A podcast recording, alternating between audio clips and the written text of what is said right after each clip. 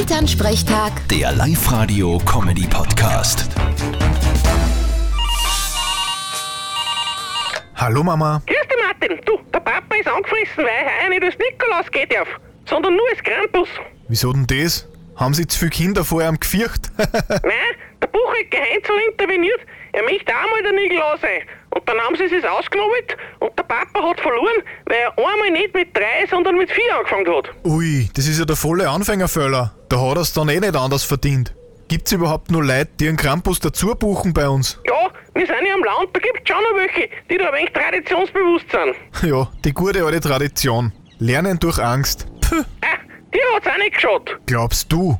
Ich zuck heute noch zusammen, wenn zum Beispiel eine Frau viel Schmuck oben hat und recht schäbert. Ja, und wenn's dann auch noch macht, dann ist sowieso um mich.